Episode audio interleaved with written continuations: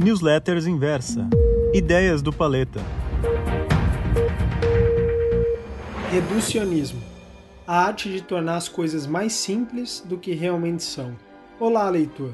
Sempre me incomodou muito como as passagens históricas, da forma como a gente aprende na escola, são extremamente romantizadas. Talvez você conheça a história da queda do grande imperador Napoleão Bonaparte, na que ficou conhecida como a Campanha Russa, na França, ou como a Guerra Patriótica, na Rússia.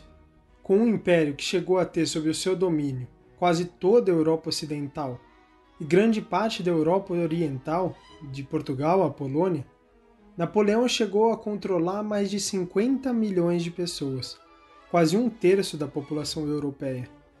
Isso até a invasão a Moscou no ano de 1812. Na escola, o que eu aprendi era que Napoleão teria subestimado as condições climáticas do país, cego pelo desejo de ampliar geograficamente o chamado bloqueio continental. Isso é, para competir economicamente com o Reino Unido, a grande potência mundial da época, precisaria encontrar formas de ampliar o embargo comercial dos bretões com o resto do mundo. Bom, de certa forma não há nada errado com as premissas. A motivação era essa e o exército francês realmente sucumbiu ao frio. Mas tratar os acontecimentos dessa forma é reduzir ou simplificar muito o que realmente aconteceu ou ainda, ignora-se a versão russa da história. O progresso está justamente na reflexão. Isso é importante porque identificar precisamente os erros, como defende o mega investidor Ray Dalio, é tão mais importante do que tentar encontrar boas oportunidades de investimento. Como investidor, eu posso te dizer que esse reducionismo acontece o tempo todo e explica muito dos erros que cometemos. Mesmo aqueles que tentam gastar tempo analisando os fundamentos de uma empresa acabam tentando simplificar em poucos vetores aqueles acontecimentos que podem elevar ou diminuir o que seria o preço justo de uma empresa. Isso, claro, na tentativa de simplificar o processo de análise. E para que possam, então, gastar mais tempo simulando o que aconteceria nos cenários A, B ou C. O problema é que, na maioria das vezes, o valor está justamente em gastar tempo para interpretar todos os vetores que criam ou destroem valor para uma empresa. Assim, você passa definitivamente a controlar as premissas e não ser controlado por elas. Quando o lendário investidor Warren Buffett diz que você deve investir em empresas que você conhece e consegue entender como elas ganham dinheiro, é exatamente isso que ele quer dizer.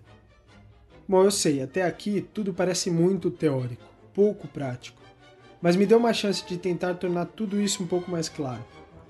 A tática da terra arrasada. No livro Napoleão 1812, o brilhante escritor Nigel Nicholson faz uma reconstrução desse evento histórico e traz algumas conclusões muito interessantes. Napoleão não subestimou as condições climáticas da Rússia. Subestimou sim os reflexos dos seus movimentos. Afinal, o seu exército de mais de 300 mil soldados era múltiplas vezes superior. Seu exército era tão grande que, dado a tecnologia da época, não havia qualquer comunicação entre as primeiras fileiras e os que estavam na lanterna. Como os russos adotaram a estratégia da terra arrasada, fugindo das cidades e queimando tudo que podiam antes da chegada dos franceses, os primeiros soldados morriam de fome antes mesmo do exército se dar conta do que estava acontecendo. Ou seja, quando reduzimos a derrota de Napoleão ao frio russo, simplesmente ignoramos os seus erros estratégicos e todo o sacrifício e planejamento russo. No mercado, essa leitura incorreta poderia te custar muito caro. Então, como contornar esse problema? Bom, a minha primeira dica é: esqueça o tal do preço justo ou preço-alvo. O que faço nos meus modelos de projeção é o inverso do que a maioria dos analistas costumam fazer. Ao invés de projetar os resultados da empresa para chegar em o seu valor teórico, eu tento usar o seu valor de mercado atual para tentar entender quanto o mercado está precificando em termos de expectativa de crescimento de lucro e receita para os próximos anos. Isso, inclusive, evita a fixação em um preço. Ah, só vou vender quando bater X reais já que esse preço-alvo ele muda o tempo todo. E o legal dessa abordagem é que a expectativa de lucro e receita das empresas é algo que consigo controlar e comparar com o histórico das companhias. Para te dar um exemplo aqui, eu vou falar de uma empresa que eu recomendei por várias vezes desde março aqui nessa newsletter e que faz parte da minha carteira de dividendos há quase dois anos. Eu estou falando das ações da B3, as ações da Bolsa de Valores do Brasil. No começo de julho, para ser mais preciso aqui no dia 9 do 7, eu comentei com os meus seguidores que, mesmo depois da forte alta das ações desde março, ao preço de R$ 56,00 por ação, o mercado estaria precificando um crescimento médio de 16% ao ano do lucro da empresa para os próximos 10 anos, e que, mesmo sendo bem alto, a média histórica dos últimos 10 anos da empresa apontava para um crescimento médio de 18%. E é aí que entra aquela parte que eu falei de entender como a empresa ganha dinheiro. Com a forte queda da taxa de juros, estamos vendo aumentar rapidamente o número de investidores na bolsa e, como consequência, o volume de negociação em bolsa, quando a gente compara isso com um padrão histórico. Ou seja, apesar de o mercado já estar precificando um crescimento de lucro bem alto, o cenário para os próximos anos é muito mais otimista, o que, ao meu ver, continuava a justificar a compra das ações. Resumo: de lá para cá as ações subiram 16%. Veja, o que eu estou querendo dizer é que as pessoas costumam dar muito mais importância para as coisas que acontecem no curto prazo e se deixam levar por convicções temáticas que, na maior parte das vezes, não têm relevância. Por isso, tente ir por um caminho diferente, fazer o que ninguém está fazendo e tente se questionar também o tempo todo. Pega aí os seus investimentos atuais e reflita. Será que você não está caindo na narrativa de comprar empresas de tecnologia? de migrar todos os seus investimentos para o exterior, etc.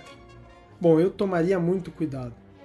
Bom, eu espero que essa carta de hoje tenha te ajudado a entender como você pode ser mais crítico e pensar de forma verdadeiramente independente, para não aceitar como verdade a superficialidade do retrato da queda do Império de Napoleão Bonaparte. Ah, e composta por Tchaikovsky em 1882, a música de fundo da versão em áudio dessa newsletter retrata o antagonismo entre a inicial vitória francesa e a posterior revanche russa em 1812. Bom, você gostou dessa newsletter? Então me escreva no e-mail ideias@inversa.com.br. Um abraço e a gente se vê numa próxima.